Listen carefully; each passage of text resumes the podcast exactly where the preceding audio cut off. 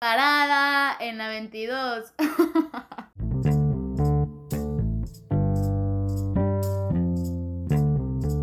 Sean bienvenidos al episodio número 4 de Parada 22, llamado Compañeros de viaje, porque todo viaje se recorre mejor con buena compañía. En esta ocasión tendremos la participación especial de mi hermana Pisces de Bonilla. Así que denle play y quédense hasta el final.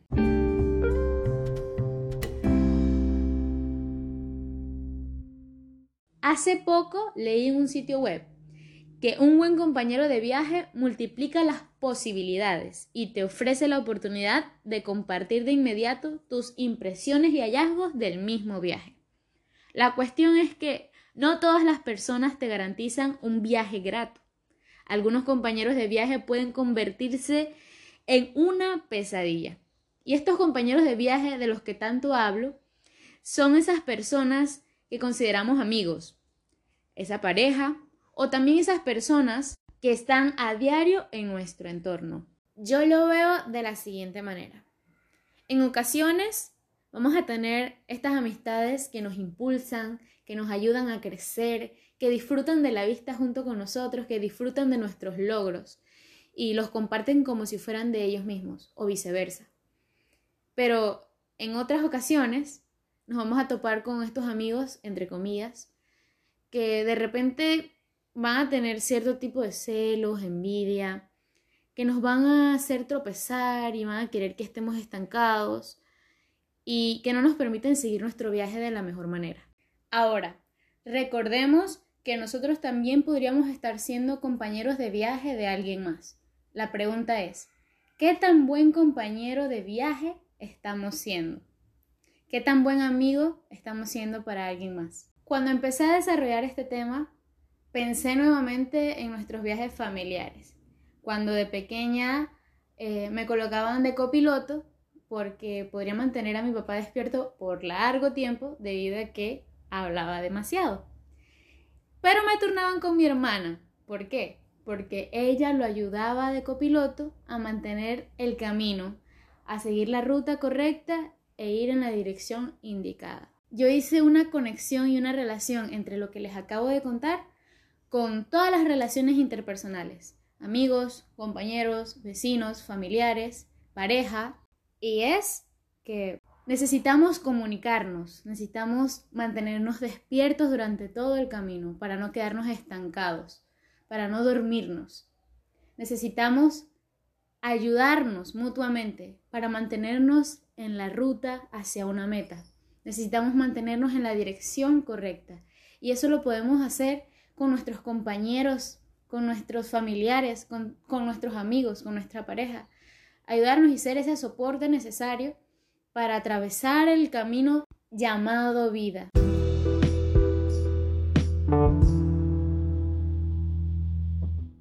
Quiero leerles Proverbios 17, 17, que dice así, En todo tiempo ama el amigo y es como un hermano en tiempo de angustia. Y hablando de hermanos y amigos, tengo aquí a mi hermana Piscis Maurín Piti de Bonilla, tiene 28 años, como pueden ver, está casada ella es graduada de la UTP como ingeniera en sistemas y computación y hoy está aquí para responder algunas preguntas que he preparado para ella.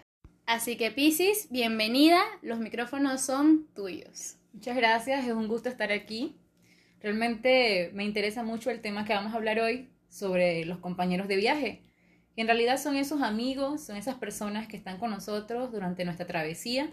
Creo que es importante tener en cuenta quiénes son ellos y por eso vamos a hablar hoy. Me ponía a escuchar tu relato sobre el viaje que tenemos con nuestros padres y recuerdo esos momentos cuando cambiábamos de copiloto y la mayoría de las veces era porque tú te dormías. sí, sí, sí. Y esas, esos momentos en que te dormías, no podías mantener despierto a mi papá mientras manejaba y por eso yo tenía que ir adelante y compartir con él diferentes temas teníamos dos formas diferentes de ser copiloto. Quizás tú hablabas mucho más, interactuabas con él, sacabas un montón de cosas y se reían. Pero mi forma de, de mantener despierto a mi papá era quizás llevar el Waze, ver la ruta, hablar de carros, pero siempre teníamos algo en común. Estábamos contentos porque íbamos hacia un mismo destino. Así mismo, y teníamos un objetivo, que era ayudar al piloto a que se mantuviese despierto y en la ruta. Algo que me llama la atención es que este mismo ejemplo lo podemos llevar a los tipos de amistad. No todos los amigos son iguales. Sí, o sea, no todos tenemos los mismos eh, caracteres. Claro, somos amigos de diferentes formas, pero algo que no debemos perder es que el objetivo de una amistad es sumarle a la persona de quien somos amigos. Y contribuir en un mismo propósito. Claro, a veces, no sé si te ha pasado, tenemos amigos que nos restan o nosotros mismos restamos a las personas que estamos alrededor por criticarle demasiado en vez de ayudar y dar consejos. Creo que eso es algo importante y por eso lo comparamos a un copiloto. Si en vez de el copiloto decir, oye, mira, esta es la ruta que debe seguir, por aquí debes ir, o mira, hay una, hay una señal de la velocidad debe ser tal, si en vez de decir, oye, ¿por qué manejas así o por qué va de esa forma? Creo que eso alteraría al conductor. Creo que debemos sentarnos y analizarnos y ver qué tan buenos amigos estamos siendo, qué tan buenos compañeros de viaje estamos siendo. Yo siento que en muchas ocasiones tal vez en vez de contribuir, resté. En vez de ayudar y dar buenos consejos, lo que hice fue criticar y ver lo negativo. A muchos nos ha sucedido así. Creo que es algo bastante normal, que en algún momento hemos sido malos copilotos. No hemos contribuido a las personas que amamos con las que quizás nos relacionamos mucho y consideramos amigas, incluso familiares, y no hemos sido buenos compañeros de viaje. Ahora que estamos hablando de amistad y de amigos, para ser sincera, nosotras no vinimos a ser amigas hasta seis meses antes de que te casaras. Es verdad, es verdad. Creo que influyó mucho quizás la diferencia de edad que tenemos. Yo te llevo seis años y no nos preocupábamos mucho la una por la otra. Mira que hay un versículo que me impacta y tiene mucho que ver con lo que estamos hablando, y es Proverbios 18:24. Dice, el hombre que tiene amigos ha de mostrarse amigo, y amigo hay más unido que un hermano. Somos ejemplo de eso, porque cuando éramos hermanas, nada de nada. Pero cuando vinimos a ser amigas, esos seis meses antes de que te casaras, recuerdo que estuvimos muy unidas y nos contábamos cosas, confiábamos la una con la otra. Sí, solamente la sangre nos unía, por decirlo así. Vivíamos bajo el mismo techo, teníamos los mismos padres, teníamos en común al mismo hermanito, pero más nada. Ahora, yo quiero que me expliques bien qué es lo que quiere decir este primer verso de Proverbios 18:24, que dice lo siguiente. El hombre que tiene amigos ha de mostrarse amigo. ¿Qué quiere decir esto? Mira, yo creo que se refiere a la parte de cómo yo me expreso, me reflejo en la amistad. El trato que yo doy a las personas que están a mi alrededor y que considero amigos. Tengo que ser una persona amigable, una persona fiel, una persona leal, si yo también quiero tener amigos que sean así. Wow, muy importante eso que acabas de decirnos, porque no hay nada más valioso que la lealtad y la fidelidad.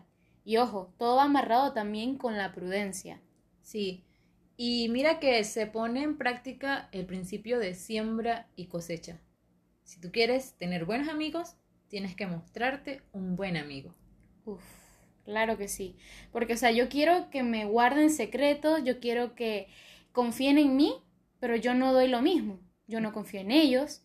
No apoyas ni ayudas a levantarse cuando está caído y esperas que cuando tú estás en esa situación vengan y te ayuden. Exacto. Y la segunda parte que dice, y amigo, hay más unido con hermano, creo que ya está más que respondida con nuestro mismo ejemplo, bueno, que no vinimos a ser amigas hasta seis meses antes de que ella se casara. La segunda pregunta que tengo para ti es, ¿qué es un amigo? ¿Y cómo podemos mostrarnos amigos? Un amigo es alguien que está en todo momento para ti, que está para ayudarte, que está para apoyarte, pero también está para corregirte con amor y con sabiduría. ¿Cómo me muestro amigo? Teniendo estas características tan importantes que se reflejaron en el mismo Jesús, nuestro mayor ejemplo de amigo. Jesús fue un buen amigo y llamó a sus discípulos amigos, pero vemos a Jesús reprendiendo a sus amigos, vemos a Jesús guiándoles por el camino correcto, pero lo hacía con sabiduría y con amor. Ahora nosotros no somos Jesús, pero sí tenemos la palabra, tenemos la guía que nos da un ejemplo de cómo deberíamos ser buenos amigos. ¿Has tenido algún amigo o amiga que haya llegado a ser más unido que, que yo, o sea, que tu hermana de sangre? es un poco graciosa esta pregunta, pero sí. Creo que puedo contar con los dedos las personas que han llegado a ser mis amigas, y no porque yo sea alguien muy especial, sino que me cuesta en realidad hacer esas relaciones interpersonales y, y estar allí para todos. Para mí una amistad es dar mucho de mí, y por eso no soy amiga de tantas personas. Quizás puedo llevarme bien con muchos, somos buenos compañeros, somos buenos hermanos en Cristo, pero amigos como tal requieren mucho tiempo, mucho esfuerzo, mucha dedicación y mucho peso emocional. Pero hay una persona en especial que ha sido mi amigo desde mucho tiempo. Creo que lo conozco. y se convirtió en alguien fundamental para mi vida. Me ayudó a atravesar problemas de mi adolescencia, me ayudó a superar traumas y es quien es mi esposo hoy en día. Él en realidad es una persona muy madura y en mis momentos en que estaba más en el suelo, él ayudó a levantarme y no solamente porque me dijo palabras bonitas o estaba buscando enamorarme, al contrario, cuando nosotros comenzamos a ser amigos, no teníamos nada en mente de una relación amorosa, éramos adolescentes. Pero él tiene una palabra en su boca de parte de Dios para mi vida, tenía una vida espiritual muy fuerte que me ayudó a mí a levantarme y a ver que Dios tenía muchas cosas para mí y que yo tenía que valorar el propósito de Dios en mi vida. Es verdad, de eso soy testigo porque yo vi tu cambio, vi cómo Él ayudó y contribuyó para tu bien como en tu desarrollo personal, no solo espiritual, sino en todas las áreas. Es que de eso se trata los buenos compañeros de viaje. Aquellas personas que te hacen crecer, que te hacen madurar y que te hacen pasar a una nueva etapa de tu vida. No, y yo he visto que ha sido algo recíproco porque en mi cuñado, o sea, tu esposo, he visto también que de parte tuya hay apoyo. En todos los proyectos que él emprende estás tú apoyándolo en todo su desarrollo personal. Así que es algo mutuo que debe haber siempre, no solamente tener compañeros de vida, sino ser buenos compañeros de vida también para los demás. De eso se trata. En cualquier relación que tengas, mejor es dar que recibir. Wow, con esta frase me quiero quedar. Mejor es dar que recibir. A veces lo utilizamos solo en el área económica o material, pero también tiene que ver con lo emocional. Tiene muchísimo que ver. Y cuando descubres esto, puedes tener una vida plena. Exacto, allí está la clave. Bien, ya para terminar, dime qué crees tú que es lo más importante al momento de entablar cualquier tipo de relación. Te lo diré así. Subirse al mismo bus. Subirse al mismo bus significa que vamos en la misma ruta y en la misma dirección. No puedes ser compañero de viaje si no estás en el mismo bus que la otra persona. Definitivamente, la vida con amigos se disfruta más, así como un viaje con una buena compañía. Pero recordemos ser buenas compañías, que son aquellos que contribuyen y no te restan. Les doy las gracias por haberse quedado hasta aquí y por habernos escuchado en este episodio de Compañeros de Viaje. También le agradezco a mi hermana Pisis por estar aquí con nosotros. Muchas gracias por invitarme. Ha sido un momento muy hermoso y creo que el tema ha sido muy ideal para nuestros tiempos. Si ha sido de bendición para tu vida, no olvides compartirlo. Y síguenos en Instagram como arroba parada22pdc. Bendiciones.